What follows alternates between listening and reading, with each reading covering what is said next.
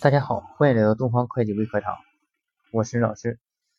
呃，今天啊，我们来分享一下关于房地产开发商啊，因为呢未协调好与按揭银行的合作关系，那么造成了呢房屋买卖合同难以继续履行。这个房地产公司啊，因为双方协商解除商品房买卖合同而向购房人支付的违约金，是否需要啊代扣代缴个人所得税？呃，这里呢。我们看一下有一个文件啊，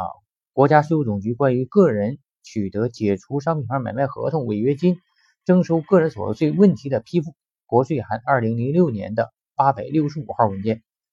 这个文件规定啊，商品房买卖过程中，有的房地产公司呢，因未协调好与按揭银行的合作关系，造成了购房人不能按合同的约定办妥按揭贷款手续，从而无法缴纳后续的房屋价款。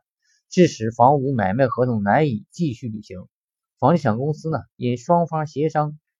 呃解除商品房合同而向购房人支付的违约金，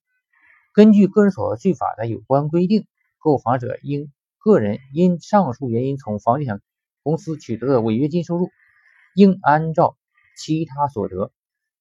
应税项目缴纳个人所得税，税款由支付违约金的房地产公司。代扣代缴，这是国税函二零零六年的八百六十五号文件的啊有关规定啊。从这个文件上来看呢啊，那么个人取得这一部分违约金的收入啊，呃，要缴纳个人所得税，并且呢由房地产公司啊代扣代缴。好，感谢大家聆听。呃，如果您还有什么会计方面的问题需要咨询呢，可以加我的微信幺三九四二零四幺九七六。我是老师。